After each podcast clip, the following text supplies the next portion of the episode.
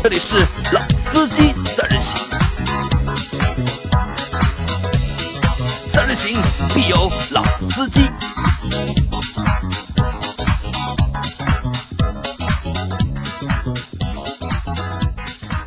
Hello，大家好，欢迎收听老司机三人行，我是杨磊。大家好，我周老师。那这期节目也是我和周老师又一次的两个人的二人转啊，对的，因为最近其他的主播嘛都比较忙，啊。那只有我和杨磊在。那这个问题可能会在最近一段时间成为一个常态，希望大家也能够理解。我们在上周五的时候，上周五的节目我们没有更新，因为上周五大家都有点事情，所以那期节目我们就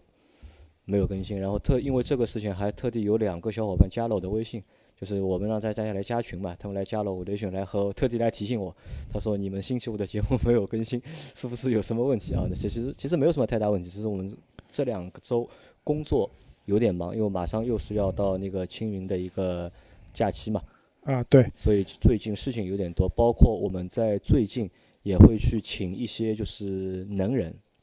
来帮助我们把就是我们音频节目的这个播音的质量和就是后期制作的这个质量就提高一下啊，进一步提升。啊，因为有很多小伙伴在我们后台留言嘛，就对我们的就是这个播音的质量啊，就是一直觉得有点问题，希望能够有所提高。那我觉得这也的确是一个问题，因为我们不是专业的嘛，所以我们找了一些专业的朋友来帮我们解决这个问题。我估计啊，大概再过个一个月吧，我们的节目的就是音频的这个播音的质量和就是后期的质量能够有一个比较明显的一个进步。进步那周老师，上周五你到哪里去了？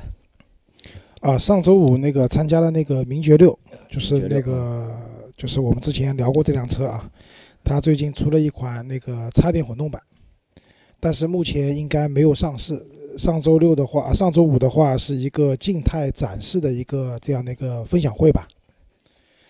嗯，这辆车子呢，就是总体感觉因为没怎么开，就是可能在内部道路稍微开了一下，就是总体来说外观还是不错的。就是 因为现场他有那个放了那个，就是有他的宣传片嘛，就是找了那个唱 rap 的选手，就是就唱啊，对，就是讲那个颜值啊，在这些方面东西的。最近但是 rap 肯定是风头浪尖了，这个东西可能对外公众放就不太好放了。但是内部看了一下，因为我觉得就这辆车还是外观上还是不错的，因为它的车头的设计就是很多我在我发在那个群里面嘛，有些小伙伴说就感觉有点像奔驰，就是前脸啊，然后又有人说它的这个侧面的腰线和捷豹有点像，那确实因为 我觉得名爵作为一个我们现在讲自主品牌来讲的话，它还是和我们其他的一些自主品牌稍微有点不一样，因为这个品牌曾经在英国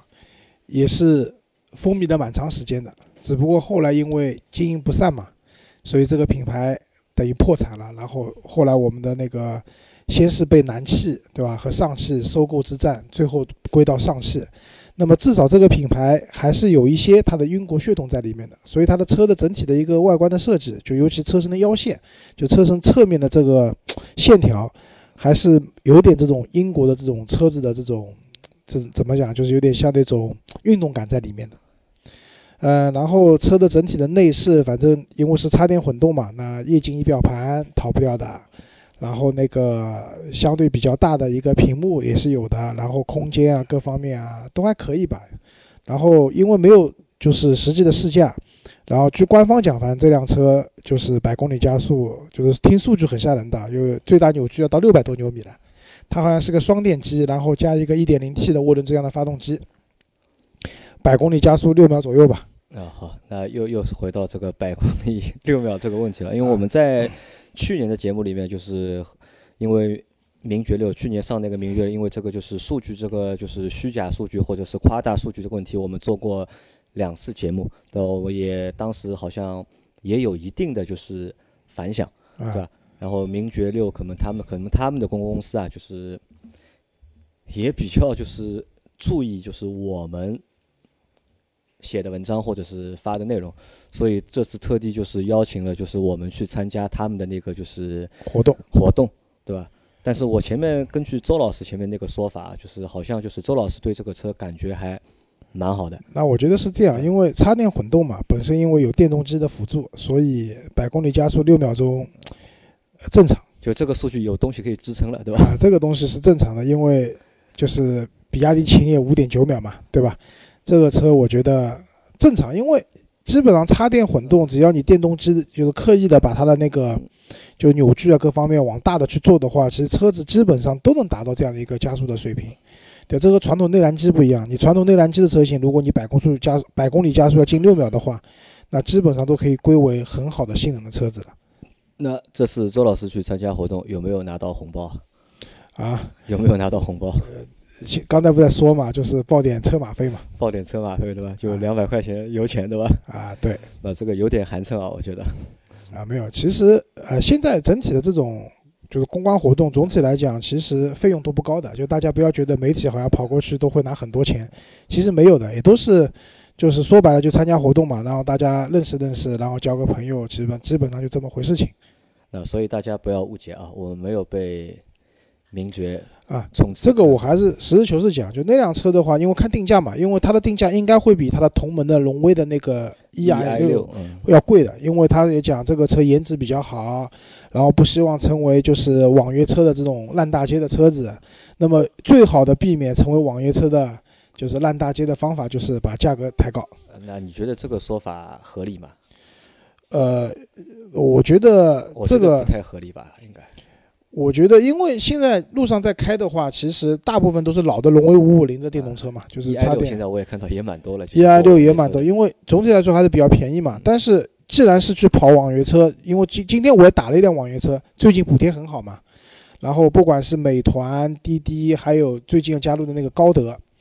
就是，但大家去开这个，无非就是为了挣钱。那如果说一部车子各方面都差不多的情况下，尤其是空间的差不多情况下，也没有必要真的说多花一点钱去买一辆其他车子。所以价格低必然会成为大家的一个相对来说选择的一个标准吧。呃，因为我看了就是我看了周老师写的那个文章啊，就是那个文章文章写的蛮好，对吧？但是只是就是好像当中有点地方看的有点让人觉得。不是怎么就是啊，就是宝马三对吧？啊，对，宝马三，这这这个这个问题可以可以谈一下吧？我觉得是这样，就是说，可能因为是就是现在自己做的品牌，嗯，那么大家的愿望，就包括厂家的愿望也好，他们的公关公司也好，他们的广告公司也好，他们的策略公司也好，都希望把这个品牌，因为产品可能确实还可以，或者说不错，那么他当然希望是说把这个东西往比较高的调性去拔。其实现场也是有很多争议的，就是因为两部车的售价，其实差很多嘛。对。而且如果你单看百公里加速的话，那可能这辆车还比宝马三快，对吧？但是如果说你两部车真的是实打实的，你要去比它各方面的运动性能的话，其实还不是在一个起跑线上的。不在一个级别上。哎，对，只不过是大家的愿景是好的，对吧？就像他们普通版的车子对标思域，对标那个昂克赛拉。对吧？现在这个插电混动的更快了，那就直接瞄准宝马三了。啊，我觉得愿望是好的，起步又高了，对吧？啊，对。但是你说真的，呃，用户会因为你就是我们写的两篇文章说对对比宝马三了，最终去买这个车，我觉得还是不会的。我觉得最终会买这个车的人还是看重一个是因为它有五十多公里的续航嘛。那么现在因为。补贴是退坡了，但是多多少少大概有个一万多块、两万块的补贴，这还是有的。然后还有一个就是很多限牌的，就北京不行嘛，但是上海包括像广州那边，应该都是可以上新能源的车牌的，甚至是不限行。那么在这样情况下，大家会去就目前的这种情况，大家会去选这个车子，还是一个替代来，就是因为牌照或者各方面原因，对，因为还免购置税。就是可能是价格实惠一点，然后有个牌照的问题的一个替代的选择吧。那我是这样来看待这辆车。其实我觉得就是这辆新能源车呢，可能是和那些我们现在看得到一些普通的新能源车里面，就是相对来说是价格相对便宜，然后外观呢，呃，的确是蛮好看的啊，对对吧？呃，但和要如果和其他那些品牌的就是混合动力去比的话，可能它在价格上面或者在性能上面略略。是有点优势的，啊，对，因为我们因为我们可以知道，在上周的时候，其实还出了另外两辆就是插电混动的新的车型，一辆是那个蒙迪欧福特的蒙迪欧，但那个车我觉得偏贵了，因为它普通版顶配的车子就二十几万嘛，二十五六万上下，它那个车子都要三十多万起。即使你免购置税，但是因为插电混动的车补贴是不高的，所以这个车最后你买下来还要三十几万。对，因为包括蒙迪欧本身就是燃油版的车，其实现在的销量也不是特别非常的差，其实是非常的差啊。对，所以如果它出一个插电版的话，我我觉得，哎，好像没有什么太大的用处。呃，我觉得就各个厂家啊，传统厂家都在出这些车型，还是因为双积分的关系。双积分嘛，嗯。对，讲到双积分，还有一个很明显的例子，上周末。宝马五系的五三零 LE 也上市了，这个车之前就盛传说会蛮便宜的，那其实绝对价格并不便宜。说它便宜是因为和它的上一代老款的五三零 LE 相比，真的便宜了蛮多的，对吧？我看了一下，就是配置升级了，对吧？然后它的那个就是可能的动力技术啊，就是电动机啊、电池啊各方面都有一定幅度的升级，续航里程也升级了。它那个车六十多公里的续航里程。但是价格比上一代便宜了二十万，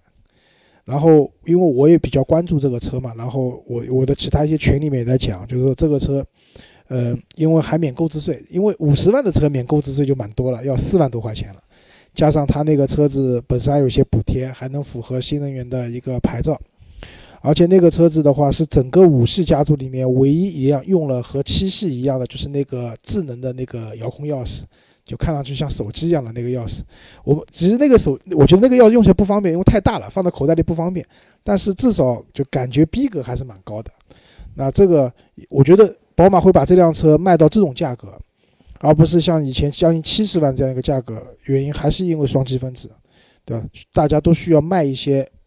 跑掉一些量，就新能源车跑一些量，帮自己赚点积分，对吧？不然你没有积分的话，到时候面临的你要么去问别人买积分，这个积分价格。市场行为可能水涨船高，一分可能卖你个好大几千，甚至上万都有可能。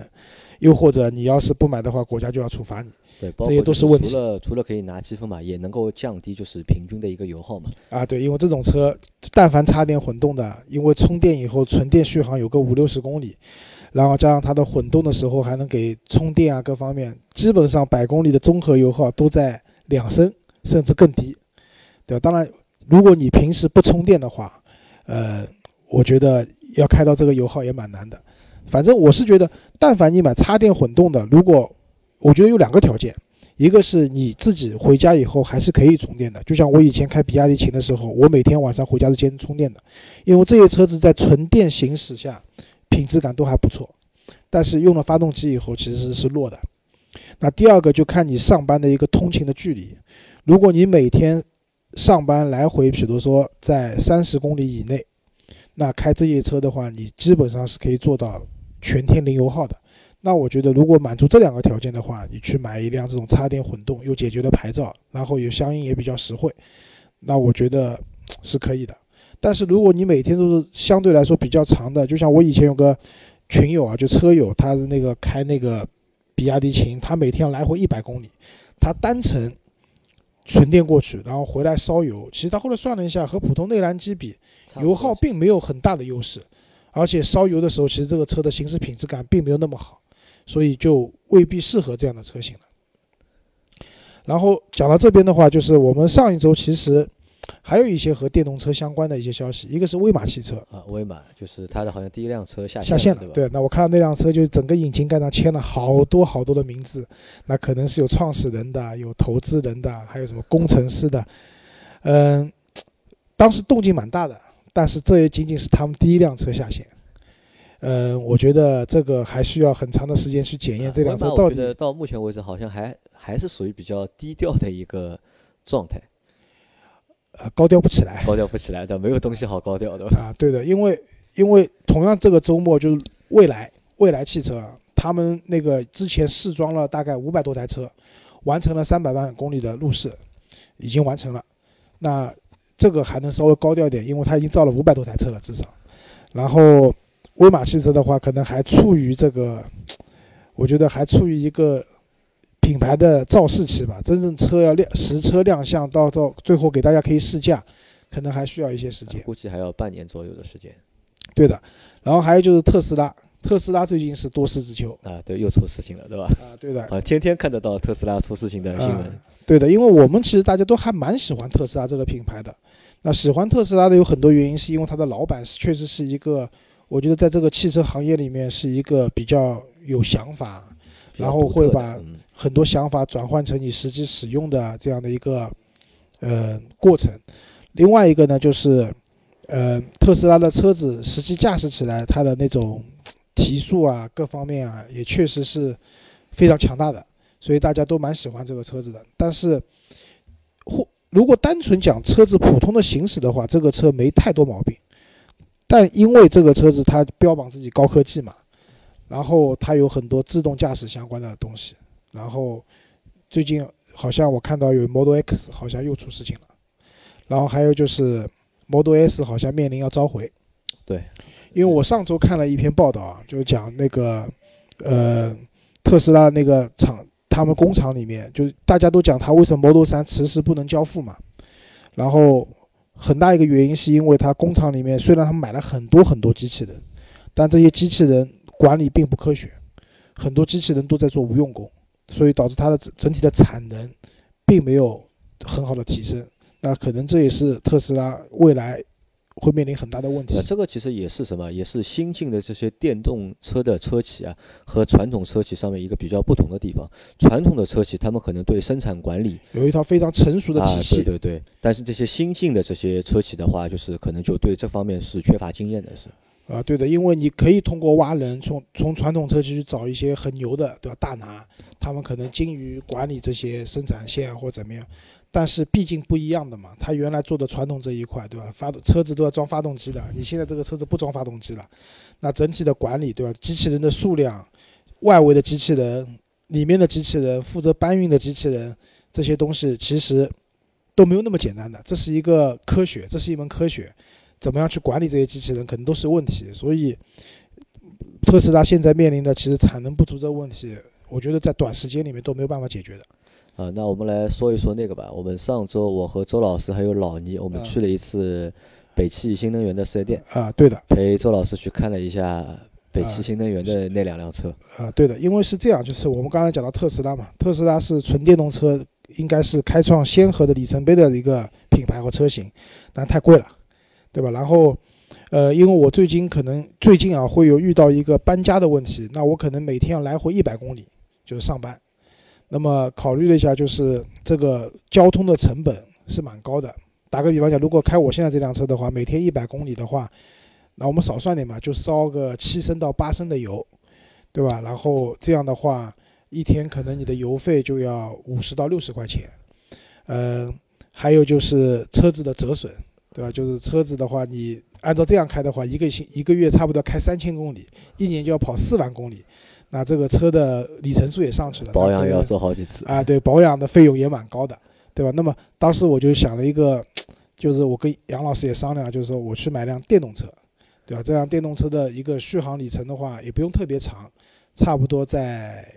一百五十公里到两百，两百公里之之间间，满足我每天通勤的需求，然后我每天回去充电，因为这样算算蛮便宜的。因为现在我们国家规定，如果你是新能源充电桩的话，嗯、单独给你装一个火表，就电表，那个电表是不收费的，而且这个电表也有就是白天和晚上，就是晚上半价的这样的一个优惠政策分时。计费，对吧？对的，就是还有一个很重要的是，这个电表是没有阶梯制的，就是不存在说你用完多少电多度电以后要上一个台阶，有更贵的电费是没有的。这也是我们就是国家鼓励大家去买新能源车的这样一个政策吧。那么基本上我可以晚上充电，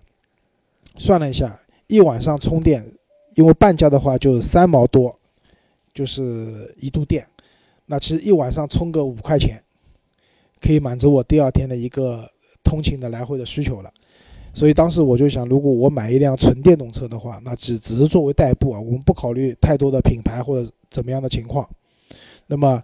这样的话，我每天通行的这个成本还是会比较低的。那基于这样一个前提，所以我们去看了那个北汽新能源。那为什么看北汽新能源呢？就是大家如果呃关注我们那个每个月做的那个销量排行榜的话，今年开始我们其实把新能源也单独列出来了。你会发现新能源就是纯电动车里面卖的最好的，就是北汽汽的车那这次我们去看了以后呢，也就发现了为什么相对卖的就最好的这个品牌还是有道理的。先简单讲一下，就是北汽下面，呃，有蛮多车型的，就是都是纯电动的，因为这个和北京有相关，因为北京那边是规定只有买纯电动车才可以去摇号摇它那个新能源的牌照。牌照，如果那个像我们这种插电混动的话，在北京是不认可的。啊，那么既然在北京可以享受新能源，那么纯电动车自然在其他的城市也都尤其都是可以的。那么这样的话也解决我牌照的问题，所以就去看这辆车了。那么北汽下面呢，其实它的新能源车主要是轿车居多。那么我们在路上会经常会看到了几部车啊，一个叫 EV 系列，EV 系列，一个叫 EC 系列，EC 系列这两部车是卖的比较多的。那如果你们看他们官方定价的话，这个车基本上他们官方定价也都要十五万左右起。呃，然后因为它是纯电动，补贴会比较多，但是补贴完以后，感觉这个车还是蛮贵的，还要十多万。它为什么卖得好呢？因为这两部车都享受厂家补贴，厂家还会有补贴，对吧？啊，对的。所以这两部车它起始的售价就是五万多块钱，就五万块钱左右，就五万多嘛。那因为你这个车没有购置税。打个比方讲，这辆车五万多，你没有购置税，你只是你对配置要求也不高的情况下，这个车加上保险，最后落地的价格就是六万块钱。呃，我觉得这还是一个相对来说比较好的一个价格。呃，可以，就是这五万块钱就包括了一辆车，然后还包括了一块当地的一个牌照。对，对吧？相对来说，从价格的上面，性价比还是蛮高的。对，这两部车的续航里程基本上都在一百五十公里左右。呃，但是好像看完以后，对吧？杨磊对这个车不太感冒。呃，是这样，我可以就是重重复一下老倪当时记得吧，在店里说的那句话。其实这个车如果对于一个就是你现在有一有手上有车，然后也牌照的人来说，老倪说这个车送给我，我都不会要，因为可能他这个车的外形啊，就包括这个车的外形，包括做工，就的确就是只能把它归为就是五万块钱这个档次。呃，但是我持一个相反的意见啊，就是哪些人会买这些车？这肯定不是老倪这样已经开着奥迪的人，对对对对，会去买这个车，他也没有这种需求。我会买这个车的很多是人，就是自身有充电的条件，然后或者说他单位里面有，因为很多园区嘛，现在都有那个新能源的充电桩。那如果说家里面不能充，但是单位里面可以充电的话，那其实这个车的使用成本是非常低的。它仅满足你一个正常的一个代步的需求，然后第二方面的话，就是确实啊，车的做工，对吧？包括它的模具的开发，就是杨磊讲这个怎么会设计成这个样子，各方面确实不尽如人意，但是架不住它便宜啊，架不住它便宜，对吧？啊，对，因为说白了，你内燃机的车型，你买一部五万块钱的车子，会是什么样子的呢？呃，其实五万块钱现在买一辆内燃机的车的话，我觉得可能。比我们看到的这个新能源车会略好一点，会略好一点，对吧？好也是有限度，也好不到哪里去。就他们之间的好不会有本质的区别的，只不过可能是说，那我觉得北汽啊，就做这两部车啊，他们整体的一个就是用料各方面，其实我觉得就不讨巧。对，呃，可能它的成本未必会比其他的那个其他看上去好一点的车子会好低一点，低很多。但是就给你的感觉就是塑料感，然后它的塑料上有毛刺，对吧？模具开发的也不是特别好，就缝隙很大等等，这些确实都是缺点。那如果说你要买这个车的话，那可能这些问题是你要去接受的。但是换过来讲，它给你带来的这种低成本的用车，那这个是其他五万块钱的那个燃油机的车型可能没有办法做到的。对的，那这里其实我有个东西，其实想吐槽一下，就是我们前面说到那个，就是关于新能源的那个优惠政策。老周前面说，就是很多人可能家里没有，如果你没有充电桩。但是公司里可以充的话，可以去公司里充电嘛，对吧？那其实这是一个很 OK 的一个做法，就是我们我们早上把车开到公司，然后在公司把让让车充电，到了晚上把车再开回家，这这个其实看上去很 OK 的。但是呢，政策目前的政策是不允许的，就要求呢你家里一定要有充电桩，你才能去申请这个牌照。如果你家里不能安装这个充电桩的话，那你是没有办法去申请。这个牌照的啊，这里我先普及一下，如果你买一辆新能源车的话，你怎么样才能申请到这个牌照？那第一个就是前提条件是你要有自己的充电桩，对吧？不管是装在固定的车位，就自己买的车位，还是你租的车位，但一定要有。那第二个呢，它是要拉你的个人征信的，那我觉得这个是合理的，对吧？一个征信有问题的人是没有资格去买这种送牌照的车子的，我觉得这也合理，因为大家都应该有个好的个人信用。那第三个是要求你有正常的一些社保的缴纳，包括是那个你的驾驶证在过去一年不能超过五次的违章，它都是一些这些要求。那我觉得后面几项都合理的，唯独第一个我也觉得不太合理。但是据说有一种声音讲，你买嗯纯电动车型的话。可以取消这个固定充电桩这样一个说法了。为什么？因为现在第一个就是，比如说国家电网啊，包括外面有很多那种做那个新能源充电桩的公司啊，其实现在布局了很多在公共的停车场、园区等等，甚至很多就是新的小区的住宅的路边，都会有这样的充电桩。那因为纯电动车你不充电的话，你不能开的嘛。对呀。那买这个车的用户的话，一定会找充电桩去充电的。它不像那种插电混动，插电混动我不充电我加油。那那如果你买插电混动的话，必须装充电桩，我觉得这个合理。但是纯电动车的话，可能未来会取消这样的一个固定充电桩的一个必须的要求。而且未来汽车提出一个换电服务，也是为那些不能安装充电桩的用户去考虑的。那我觉得这个可能将来会改变的。嗯，刚才杨磊讲的这是政策问题啊。那么我们还得回到北汽新能源。那北汽新能源呢？其实刚才讲这两部车我都不太会考虑。为什么？续航里程一百五十公里，我们讨论了一下，还是有点短。因为我来回一百公里嘛，那个看上去是够了。但是大家知道，我来回一百公里里面，其中有可能有六十公里是高速。电动车和内燃机车型最大的区别是，内燃机车型你跑到匀速九十公里的时候，它的油耗是最低的。对，越省油嘛，对吧？对，越省油，你跑一百、一百一都没问题，这个油耗不会很高。但电动车它的最经济的时速在六十到七十公里之间。你开的越快，反而就是耗电量会越大。对的，如果我跑高速跑到一百或者一百二的话，这个是电量的使用是翻倍的。那如果说一百五十公里的续航的话，每天来回。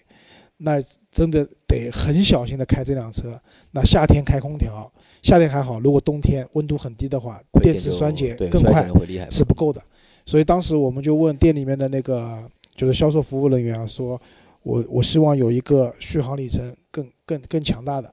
那这个时候他给我推荐了北汽的另外一款车，我觉得这款车实际是可以考虑的。它也是一款有厂商补贴的车型，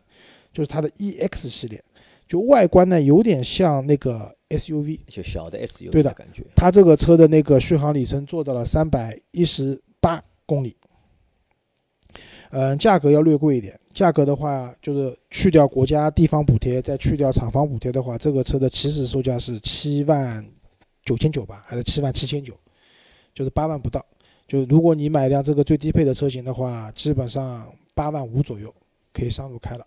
而且这辆车的话，因为它没有展车，但是它外面停了一辆老款的车子，我去看了一下，就整体的做工，包括它的材质，是要比 E C 和 E V 系列有一定的提升的。那我觉得这部车可能是，如果你想买辆纯电动车的话，那这部车其实是一个相对来说比较好的选择。三百十八公里的续航，理论上来讲，再差再差，你开个两百总是有的。那对于我来讲的话，两天的来回，对吧？充十块钱电跑两天。那是一个蛮好的选择。这个车，如果大家对就是北汽那个，嗯，纯电动车感兴趣的话，这个车可以去看一下。好的。然后那天我们，我和周老师就是我们分别试驾了一辆车啊，叫 Light Light，对吧？啊，对。那辆那辆车其实我是在网上我们先看到的吧，网上看到这辆车造型有点小奇特，对吧？啊。上半身长得像 Smart，下半身长得像 Mini Cooper。Mini Cooper，对吧？那是一个看上去像玩具一样的车子。这个车最厉害的是中控台有三块屏幕组成，但三块屏幕看上去都不咋地。对，非常山寨，也非常就是廉价。看然后副驾驶那个屏幕，因为为了不干扰。主驾驶的那个开车，所以副驾驶那块屏幕的声音是要插一个耳机才能听。它副驾驶专门有一块屏是供副驾驶的那个周围的人娱乐用的，是。对，那这部车我们先讲开的感觉啊，就是其实总体开这个车就是一部电动车的感觉，对吧？加速不算很快，但也不慢。然后因为车子小，所以很灵活，倒车、掉头都很方便。呃，其实说句实话，纯驾驶感受的话，我觉得比以前杨磊那辆 smart 要好一点，要好。嗯，对，因为车子安静。啊，这是我觉得这个车的一个嗯、最大的优点吧。然后还有一个就是外观比较奇特，我不能说好看或者难看，就至至少还蛮吸引人的。很有意思，而且就我不知道你有个细节，你可能没有注意到，这辆车的就是因为它没有就是那个进风口的嘛，就是没有那么前炸的嘛，啊就是它的前面的那一块和屁股后面那一块是两块 LED 屏，然后啊你可以在上面打字，可以输入，然后你你打的内容可以在两块 LED 屏上面可以显示出来。啊，那这个其实我觉得是个很好玩的一个一个东西。可以组个车队做广告了，有一个新的广告形式啊诞生了，对的对吧？嗯、那 Light 是这样的，按照他们讲法是北汽新能源的一个高端品牌，是希望往比较高的那个方向去走的，所以车子不便宜，因为它没有厂商补贴，所以这个车的最终的售价是超过十万的，大概好像要我们开的那个12万要十二万不到，十二万左右的这样一个价格。但是呢，我们开那辆车有一价格贵是个问题啊，另外一个就是我不知道是它的模具开发有问题，还是按照他们讲的售后拆的以拆了以后没装好，就那个油门踏板踩下去是嘎吱嘎吱响的。那这个我有点忍受不了，因为我我很怕听这种嘎吱嘎吱的声音，所以那个车我就出去兜了一圈，我很快就回来了，我实在受不了那个。销售是这样和我说的，销售和我说，我在试驾过程中，销售和我说是因为试驾的人太多了，所以说就是导致这个踏板就是出现了问题。啊，对的，反正就是有问题嘛。那说到这个试驾，就是我们最近两个月其实也去了蛮多的 4S 店了，对吧？其实在这次去北汽新能源这家 4S 店的时候，我觉得好像是我们去了那么多 4S 店里面来试驾的人最多的一家店，啊，我觉得因为是电动车嘛，大家都比较好奇，好奇都好奇的人会比较对，就是大家都想开一下电动车到底什么感觉，这是一方面。另外一方面，其实因为这些车子，就是因为它便宜嘛，就刚才讲的一些车子五万多块的，那大家也想想，五万多块钱的车子到底是怎么样的，对吧？因为你静态体验那个车子，可能给你的感觉好像各方面都不是特别好，但真的开起来，就是整体的行驶品质还过得去的，对吧？然后那个 Light 也是一样的道理，因为这个车开出去的回头率肯定高的。对。大家也不是很认识，因为它上面也用的不是北汽的那个像那个猪鼻子一样的标，而是用的一个 Light 的一个它的所谓高端品牌的这样的一个 logo。嗯，但这个车呢，我觉得还是有个问题，就是车子比较小，但是因为因为小嘛，所以它可以放的电池容量也是续航里程会比较低。对，它也只有一百五十公里的这样一个续航里程。那说白了就是一个买菜车吧。买菜车，其实我是这么认为，我觉得这个车 Light 的话，如果卖五万块钱的话，那这个可能我觉得买的人会蛮多的。如果有符合条件人可以可以买，但前面我们看到那个 EC 和那个 EV EV 那个五万块钱，我觉得就稍微真的有点稍微有点差，有点。对啊，所以就是五万块钱你只能买到那个车，那个车是不会五万块钱卖给你的。但其实两个车我们看，除了外形不一样，其实本质上这两辆车其实是差不多的。对，但是这个和他们的品牌布局有关。就 Light 是他们的高端品牌嘛，他们更愿意就是说，至少主观上是想把这辆车做得更加高级的。因为关于这个，后来我还和周老师讨论了一个问题嘛，就是说在我的心目当中，就是这样一个微型的一个电动车，可能售价在补贴完之后，到手的价格就在五万和六万之间。但是我们目前在市场上可以看到，五万到六万的一些车啊，基本上都是我们看不中的，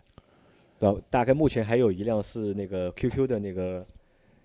城啊城市城市蚂蚁啊，啊，就对，包括那那个车个奔奔也啊有，就那个车我觉得微型车嘛。勉强还能看得中。包括但是我们后来看到在园区我们看到一辆那个电咖，对吧？电咖，东南汽车东南的电咖，对吧？那个车看上去还 OK，那个车售贵啊价就贵了，就对一旦就是我们这个车我们如果看得中的话，那可能它的售价都是要在十万以上了，就对的那就这里啊，就是因为北汽新能源还有三部车，我们就不讲了。为什么？因为那三部车它没有厂商补贴的情况下，车子都蛮贵的，十几、二十，甚至三将近三十万。它有一辆那种行政级的电动车的，这个车在路上可能百年也不百年难得一遇吧，看不到的。啊，因为这些车贵嘛，所以就它的市场，我觉得就是现在像北汽新能源这样一些国产的品牌的电动车，它针对的市场还是相对来说比较便宜的这样的一个市场。就像刚才杨老师讲的，就是那个电咖那辆车，看上去来各方面造型啊设计啊都不错，但这个车就十几万。那所以对于就是给大家一个建议啊，如果你要买一辆电动车的话，你首先要考虑的是，你买这部车你的你看中点是什么？比如说是相对低廉的一个行驶成本，或者说解决你牌照的问题，或者又是说因为就这么多钱，对吧？我我又不想，或者你想尝鲜买一辆电动车玩玩，那么这种时候，你的预算决定了你最终可以买到怎么样的一辆车子。那其实如果说你买电动车的话，现在补贴完以后十多万的车子，基本上它的设计啊各方面啊都就像按照杨磊讲，就更像一辆正常的车子。但是如果你的预算就五万块钱左右的话，那你可能就要跳过那个外外表象了，对吧？那些车子可能就是做工、材料、它的设计各方面都不是那么尽如人意的情况下，它的本质上是可以为你省钱的，可以帮助你通勤的。那我觉得你要看中这些点的话，那些车才是你会去选择的一个最根本的理由啊。但是按照目前情况来看，就是如果让我们看得中的那些就是。轿车便宜的基本上还没有嘛，可能只有看中有哪些啊，就是还是回到我们前面节目最初说的，就是像 E i 六啊，或者是秦啊。但是我不想买插电混动的车。你不想买插电混动的对吧？但是现在只有插电混动勉强可以就是符合这些用户的需求，因为价格在十万左右，对吧？有有补贴，有牌照的就是政策。啊，对，因为其实这个说到底还是跟电池的成本有关。因为插电混动的车型的话，基本上他们搭载的那个电池的容量都在十个千瓦时左右，就是十度电。但是如果你一旦做到纯电动车的话，那基本上都要三十千瓦时以上了。那就是电池的这个成本是很高的嘛？大家知道，就是说，因为你的电池，你每差十个千瓦时的话，你可能就差几万块钱，一个电池包价格就差几万块钱。那所以那些纯电动车，因为它要提供相对来说长一点的续航里程，它又不能烧汽油，它必定要把它电池包做大。那么电池包的成本在那边了，那你的价格又是只有五六万块钱的话，那必然就是这辆车的其他地方是要省下来的。所以那这个问题的话，呃，我觉得这是现状吧。你大家买一辆这种车子的话，你要接受就是这样的现状，除非那你要是钱更多一点，预算更多的话，那有。相对来说更高级的让你选择，但我觉得这个问题后面总会有人解决掉。啊，对的，我觉得就是其实现在中国的纯电动车市场，就是车子做的比较好看的、灯亮一点的、品质各方面都好的，然后补贴完的售价可能在十五万、十五万左十到十五万之间这个区间的车子还是偏少。那如果说这一块可以发展起来的话，因为这一块的人群可能也是在那个传统的燃油车和新能源之间摇摆的人群，那这一群人如果最终被你争取过来的话，那整个一个市场的基数，这个基盘就会大很多。那我觉得这个也就是新能源未来发展的一个可以考虑的一个方向。啊，好，那我们这期节目就先到这里，感谢大家的收听。好，谢谢大家，再见。再见。